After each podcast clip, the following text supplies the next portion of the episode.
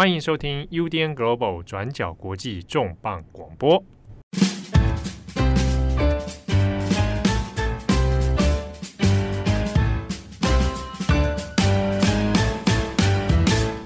Hello，大家好，欢迎收听 UDN Global 转角国际重磅广播。我是编辑七号，我是编辑木仪。今天的重磅广播呢，又来到我们年底固定要来做回顾的被遗忘的报道。被遗忘的报道系列呢，是转角国际网站。我们过去会在一年的最后十二月底的时候呢，来回顾一下今年度有哪些新闻事件，它的后续可以再来追踪的，或者是有哪一些报道是我们没有去特别制作的。那今天的被遗忘的报道，我们要来谈的是夏威夷的野火。其实这一题呢，我们先前也有听友还有读者。来跟我们敲碗哦，说希望想看一下，在今年八月份发生的夏威夷野火灾难。那从八月发生之后到现在啊，将近快要半年的时间，夏威夷茂宜岛后来他们的状况又怎么了？那么今天的重磅广播呢，我们会针对夏威夷野火的事件来看一下后续哦，关于流离失所的人们，他们的生活后来怎么了？以及在这样困难的重建环境之下，又该如何是好？好，那我们先看一下夏威夷野火灾难当初到底发生什么事情。这场野火灾难呢，是发生在二零二三年的八月八号，持续到八月十一号。夏威夷群岛有多个地点发生了野火蔓延的状况，其中哦，在茂宜岛。或者有的中文会翻成毛伊岛，它的灾情是最为严重的。那这场野火呢，其实它主要还是源自于飓风朵拉。当时飓风朵拉带来很强烈的狂风，在过境太平洋的时候呢，距离夏威夷群岛还有数百英里远。不过飓风朵拉当时的强风哦，已经造成是时速一百公里。那当时在茂宜岛这边呢，它的多个地点的野火也因为这个飓风朵拉的关系，造成大速度非常快的蔓延了。灾情之所以严重，也是因为它的起火点在第一时间的时候至少有四个起火点，所以呢，无论是救灾的人力配置，或者是当时的野火警报，第一时间其实很难反应过来。除此之外呢，我们看一下当时的地理条件还有天气的问题哦。在野火发生之前呢，茂宜岛这边好，那已经出现了严重的干旱，好，那天气的干燥以及呢茂宜岛它的植被的关系哦，变得非常干燥而且易燃。另一个呢，就是关于茂宜岛的地形，当时呢强风越过茂宜岛的这个山顶哦。下沉之后呢，就形成了焚风。好，那如果有焚风的状态下，加上天气干燥，以及有这个干燥的植被哦，易燃的环境，所以受灾的面积就在短时间之内不断的扩大。那我们看，截至到十二月的统计，已经知道的死亡人数，其实目前都还没有一个官方底定确定的数字。那目前知道的呢，是至少。有超过一百人死亡，受伤的人数超过六十七人，毁坏的建筑物达到两千两百零七栋。也因为这场野火的关系呢，至少有一万两千人以上目前处于流离失所的状态。这场野火也几乎摧毁了茂宜岛的地貌跟风景。此外呢，当地还有一个历史上的著名的小镇拉海纳，拉海纳也几乎是全毁的状态。我们在当时的新闻照片里面也有特别留意到，拉海纳有一个大榕树哦，那这也是历史相当古老的大榕树了，而且呢，它是很著名的是，它是全美国最大的一棵榕树。但也很不幸的，这棵大榕树呢，在这一场野火当中几乎烧焦了。好，我们看到在新闻照照片里面，有一些居民啊，在灾后的时候就坐在这个已经焦黑的大榕树上面休息哦。这场野火当然也造成了很多的后遗症。那我们先看经济的部分了。夏威夷群岛还有茂宜岛，本来呢，它其实有很多的收入，仰赖的是观光经济，但也因为野火的关系哦，这个观光经济的收入呢，就受到很多的冲击。目前在短时间之内哦，可能也很难恢复。再来呢，是流离失所的人们他们的安置问题。到十二月，其实还有很多幸存者，他们接受美国媒体的访问的时候，也有谈到，因为现在还没有办法找到一个很好的定居的场所，所以呢，有一些人他是在不定期的时候就必须被移转，仿佛呢像是游牧生活一样哦。那什么时候可以安定好呢？当然也要看当地要怎么样重建。那么面临到重建的问题。他首先就要面对的呢是庞大的重建资金，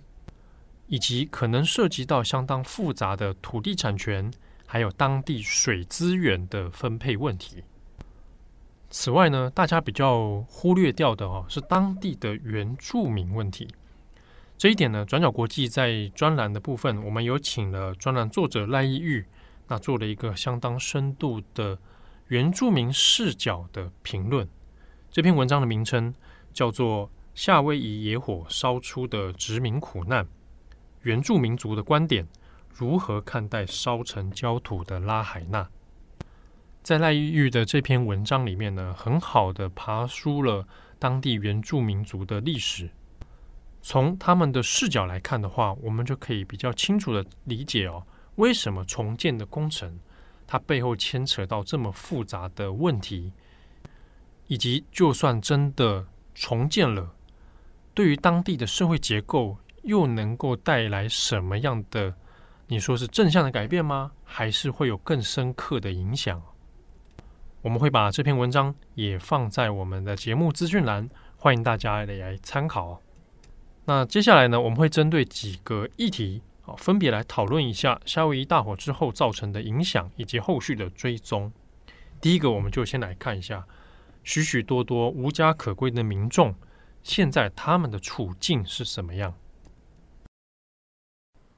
好，我们看夏威夷贸易岛的大火，从八月八号发生到现在也有四个多月了。那现在其实还是有大量的民众，他们因为家园毁损严重，还住在避难所或是饭店当中。夏威夷州长格林 （Joshua Green） 在十二月十五号表示。在大火事件结束四个月之后，现在还有超过六千三百位的幸存者，他们基本上是完全没有机会可以搬回自己的家，但是他们又没有地方可以去，所以通通都住在饭店里面。那另外，同时还有两百三十个家庭现在是住在像是 Airbnb 等等这种房屋当中，但其实不管是住饭店还是住 Airbnb，都需要花上一定的费用。就目前饭店的花费来看，一个家庭住在饭店里面，每一天的费用大概是三百五十美元到五百美元不等。那其中当然包含一些食物啊等等的服务。那在短期出租单位的部分呢，目前茂宜岛有大概一万四千个合法的短期出租单位，像是 Airbnb 等等。那如果加上非法，那大概就有将近两万五千个。眼见现在重建家园还需要非常长的一段时间要来等待，格林就说，希望过去主要用来观光用途，还有那些出租给观光客的三千套公寓，像是 Airbnb，可以改造成长期的住房，给这些流离失所的居民长期来使用。不过，他又强调说，如果在一月中旬之前还没有足够的空间可以来收容这些流离失所的居民，那他可能会不排除使用火灾后的紧急命令，来确保这些业主可以把租期延长成长期的方案。换句话说，就是茂宜岛很有可能会采取行动来强制这些业主接受这些长期租赁的方案。不过，他们目前还是偏好要用温和的方法来配合，包括要减免房地产税等等，以及联邦紧急事务管理署在十二月十一号的时候，也有写信给贸易岛将近一万三千家的短期租赁业者，表示事务管理局会支付跟去年相同的租金给他们，希望他们可以同意延长租期。那同时呢，这个大火造成的残留下来的这些毒素，如果可以清除的话，他们也会用最快的方式，同时来建造临时建筑。不过我们刚刚说的这些都需要大量的资金，所以现在还是非常仰赖美国联邦紧急事务管理局提供的税收优惠，还有租金补贴。另一个问题呢，我们要来看的是。野火燃烧之后，其实会留下非常多关于环境有毒物质的问题，比如说，呃，烧毁之后，它会留下很多刺激性的气味。那特别是像拉海纳这样的地方哦，几乎已经全毁的状况之下，哦，那到现在当地仍然会有一些很难闻的气味存在哦。这个也是在重建上面会面临到的一大难题。好，过去几个月呢，美国环保署 EPA 也一直在努力处理拉海纳两千多座被摧毁的建筑。其实大火呢，让建筑物变得整个残破不堪，除了很多的建筑墙壁倒塌、隔热材料破损之外，很多的管线还严重的扭曲。大家可以想象，当时大火其实来得非常的及时。这些建筑物，不管是外表或是房屋里面，都有各种东西、各种物质，包含不能烧的、不适合烧的，像是橡胶、塑胶、电池、电源线，还有外面停的车辆啊、轮胎以及管线，通通都瞬间陷入大火当中。这个就是大家非常担心的，会不会大火之后，其实遗留下来一些非常难解有关毒素的问题。州政府在十一月份的时候，分别从一百栋在一九零零年代到两千年代建造的房屋当中，采集大火遗留下来的灰烬样本。而在十二月十三号，州政府公布了这个检验结果，确认这场大火有留下来许多灰烬、灰尘是有毒的，而且当中的砷，这个石头布的这个砷，是科学家最担心的一个元素。那样本当中还显示出有高含量的铅，铅笔的铅。那当时这些大火啊，热能，它们破坏了房屋的木材，还有金属管线以及绝缘材料等等，把这些有害的元素跟化学物质释放到空气当中，还有水以及地面。那专家就很担心说，这些毒素如果没有适当的清除，可能未来几年里面对人们的健康会造成威胁。例如说，这个砷，如果当地居民未来在没有防备的状态之下接触到有毒的这个砷，那消化系统、神经系统功能可能会受到影响，也会增加罹癌的几率。那针对这些有害物质呢，我们在这里推荐路透社有一篇专题报道，叫做 “Rehabilitating Lahaina”。这篇文章当中就有就这次夏威夷大火当中所有有害的化学物质做非常精细的分析。那当中也有很精美的资讯图表来呈现整个岛被破坏的程度。举例来说，我们刚刚讲到电池。电池是众多危险物品当中的其中一个类别，也是普遍会看到被拿来乱丢垃圾啊，或是比较不会集中管理的东西。那再来是电线，电线燃烧的时候也会释放有毒的气体，还有燃烧车辆、轮胎等等会释放出一氧化碳，还有类戴奥辛物质等等。那油漆也是一个油漆、清洁剂、部分的溶剂，还有存在管线当中、屋顶等等的铅，这些也都含有危险的化学物质。所以，这就是为什么在过去几个月当中，美国环保署 EPA 他们一直在各个建筑当中努力去检验、清理电池、杀虫剂等等这些物品。那报道当中也有提到，就拉海纳的状况而言。年代还有建筑物的屋龄，对于清理人员要怎么去判断破坏的地区跟程度是有很大的帮助的。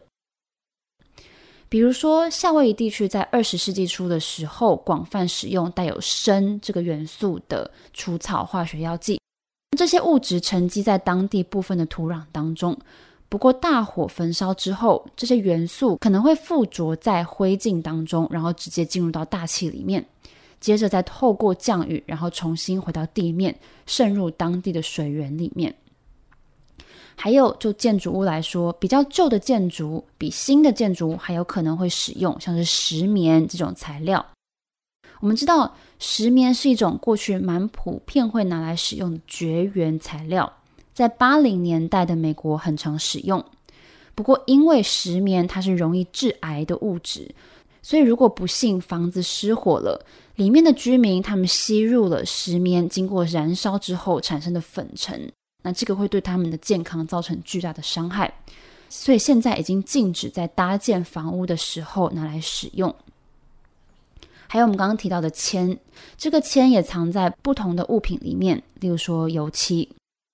在一九七八年之前呢，建造的住宅或是公寓，他们可能都使用了含铅的油漆。那再来是砷，除了我们刚刚说的除草剂之外，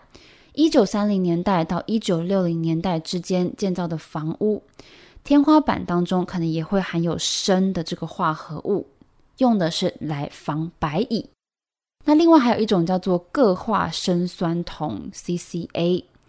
是一直到二零零四年之后才被禁用。不过在这之前呢，CCA 也常常被用在地板、栅栏、还有游乐场设备以及电线杆，还有挡土墙等等。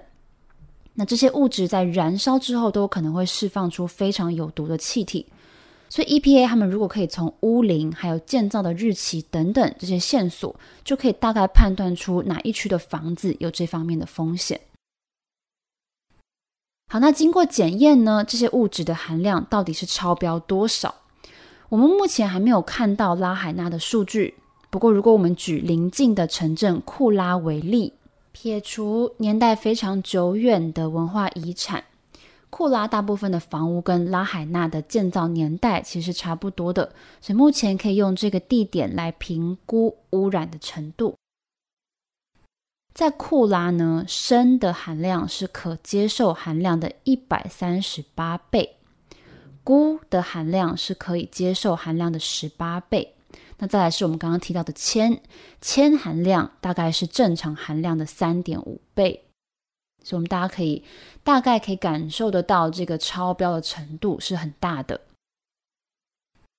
那这次呢，环保署他们也使用了各种颜色的油漆或是喷漆去做非常显著的标示。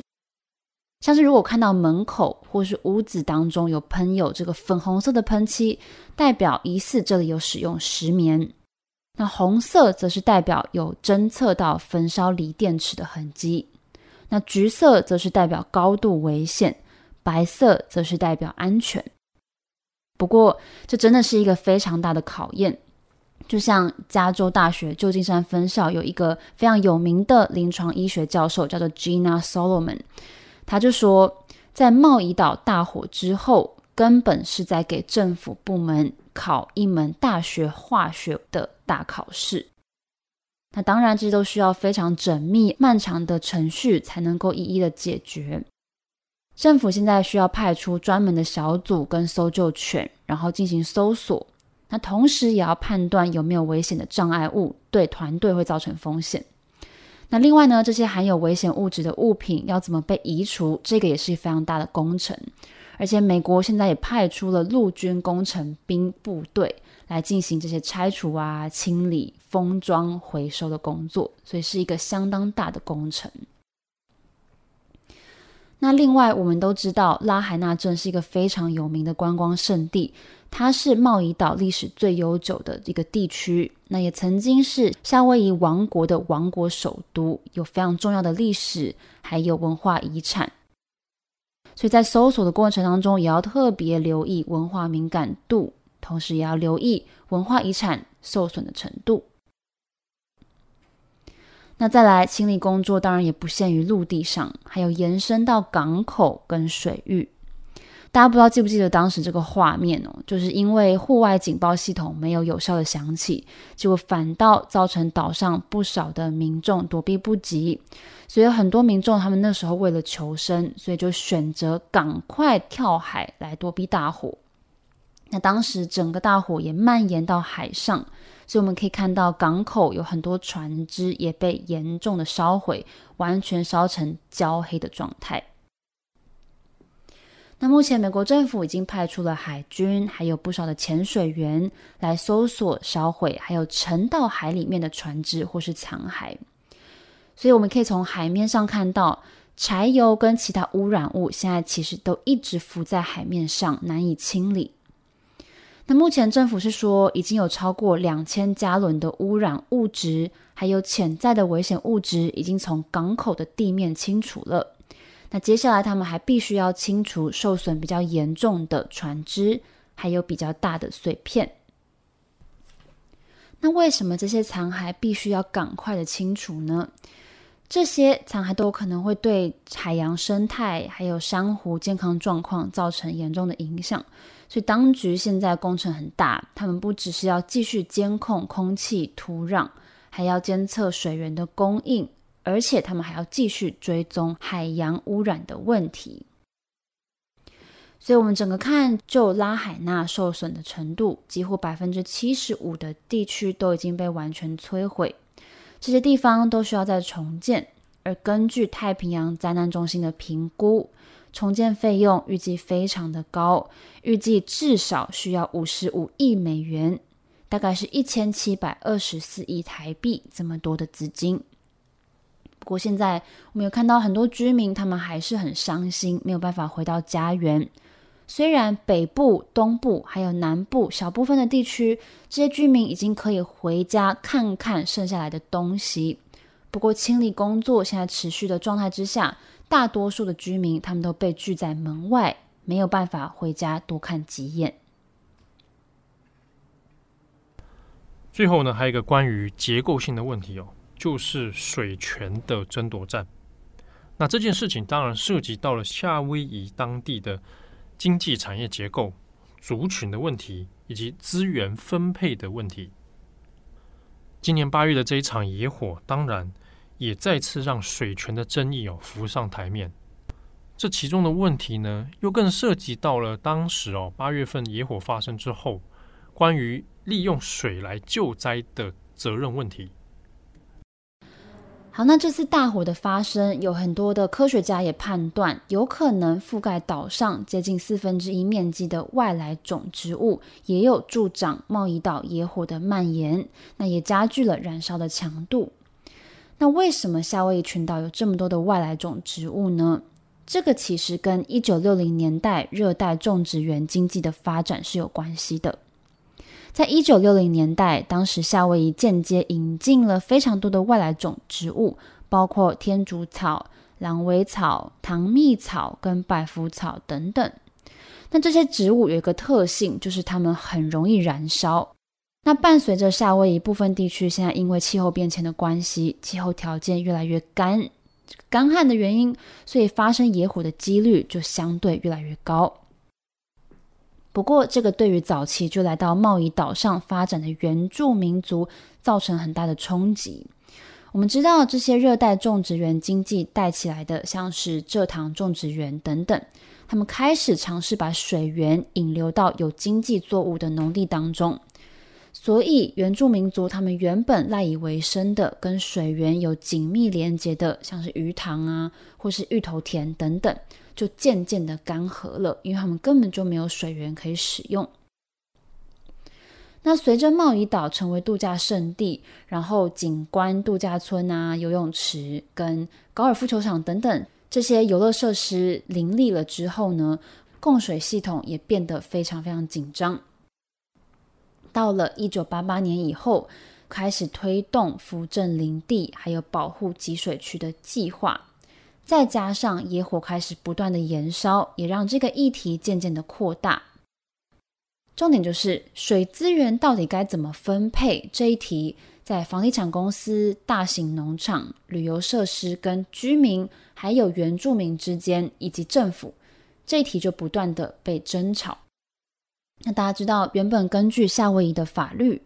原本夏威夷原住民族他们就拥有优先用水权。不过渐渐的，很多原住民他们根本就没有办法获得基本的用水权利。所以茂宜岛的原住民族他们也一直在夏威夷的环境法庭，还有一个坚持向夏威夷政府申请引流水源的公司亚历山大及鲍德温公司 （A&B），原住民族就在他们两个之间斡旋。让他们过去种植园的土地可以发展多种的经营农业。那终于，这场水权的争夺战到二零二一年年中，原住民族在这场水权的争夺战当中取得初步的胜利，也成功的让法院裁定，这个公司必须要减少他们从贸易岛东部溪流引流的水源。也就是说，他们把部分水权间接的还给了贸易岛上仰赖水源的原住民族，还有农场。不过，这个小小的胜利并没有办法赶上野火肆虐的速度，而且这次在野火扑来之后，有关这个水权的问题就再度的引发争议。大家可能会问，那野火跟水权有什么关系呢？这次在野火肆虐的期间，州长格林领导的州政府暂停了水源相关的法规，也因为大火的关系，他们暂停了对原住民水权的保护。那大型房地产开发商他们乘胜追击，要求政府说：“诶，我们应该要去限制这些原住民社群控制水源的权利。”结果，缺水这件事情变成火灾救援当中一个重大的问题，就是说。野火带来的影响这么大，花了这么久的时间才扑灭，会不会是因为政府根本就没有足够的水可以来灭火呢？好，所以现在贸易岛上又开始了这个政府、原住民社群还有大型开发商之间互相指责的情况。有部分的开发商表示，有一些新的法规阻碍了让水源没有办法有效地进入水库，而这些水如果有效地进入了。那么这次拉海纳发生野火的时候，可能就可以有效地保护这些房屋还有民众。那州长的发言也引起了民众的怒火。州长在记者会上强调说，茂宜岛上多年以来一直存在着大量有关水资源的冲突。他表示说，我们必须要诚实面对，事实上有人一直在反对放水来灭火。那他更强调说，水权争夺导致的僵局，让岛上的干旱问题越来越严重，也容易发生火灾。不过，这样子的说法也当然让专家感到质疑了。他们认为说，在野火肆虐的状态之下，消防直升机在每小时一百公里以上的风速当中，根本就没有办法派上用场，所以消防人员他们只能从地面上来灭火。那也有专家指出，当时是因为火灾当下电力被切断，以防止大火继续蔓延。不过，这个也让部分的水没有办法输送到管道当中。也就是说，救援行动是非常复杂的。不过，州政府他们把原因归咎在水权的争夺上，也让民众感到非常的不满。那也有民众说，他们支持要把水储存起来，当成消防储备。不过，他们也担心水务公司跟大地主们可能会以防火为一个借口，然后来囤积水资源。不过，事实上是用在商业目的上，而不是消防储备上。所以，现在野火已经过去了。不过，有关于水资源的争夺战，到现在还在持续当中。好，那夏威这场大火让知名的度假天堂瞬间成为了野火的炼狱。不过，在大量民众没有办法寻得长期住所，然后有害物质持续残留的状况之下，还有非常多的居民现在还是在发挥互助的精神，纷纷发起了活动来筹措资金。例如说，夏威夷的伸出援手计划叫做 Helping Hands，今年也把大约两百名捐助者的捐助金分发给需要的家庭，而且跟自愿参与计划的家庭来合作，暂时收容无家可归的家庭。另外，也有一位来自拉海纳的年轻女孩，叫做艾瑞克森。她说，火灾发生的时候，她正在明尼苏达州，在她的姐姐跟姐夫经营的曲棍球训练营来帮忙。不过，她当时得知这个家园化成灰烬的时候，她感到十分的心痛。所以他跟几个好朋友共同建立了非营利组织来筹募资金，协助这些在家乡受苦受难的人。那在今年感恩节的时候呢，他们就跟知名大型卖场好事多跟当地的餐厅来合作，为这些有需要的家庭提供感恩节的晚餐。那他们最后是以筹集的捐款项目制作了超过五百份的感恩节大餐，当中包括火鸡、马铃薯泥、肉汁、馅料、面包卷，还有馅饼等等。那现在面对即将迎来的圣诞节，他们也持续跟当地的饭店还有相关企业合作，来举办活动，还有准备丰盛的食物，来提供幸存者家庭聚会的空间跟机会。所以说，虽然茂宜岛上还是有很多居民在受苦，那也遗留下来非常多的问题。不过，我们可以看到，茂宜岛上的居民还是有相当强大的韧性，也努力的要来一起度过难熬的时刻。好的，那以上是今天的重磅广播，我们也会把这整篇的内容做成网站的文字版，也欢迎大家在我们转角国际的首页上面找到这一篇文章。我是编辑七号，我是编辑木仪，我们下次见喽，拜拜，拜拜，感谢你的收听。想知道更多详细资讯，请上网搜寻转角国际。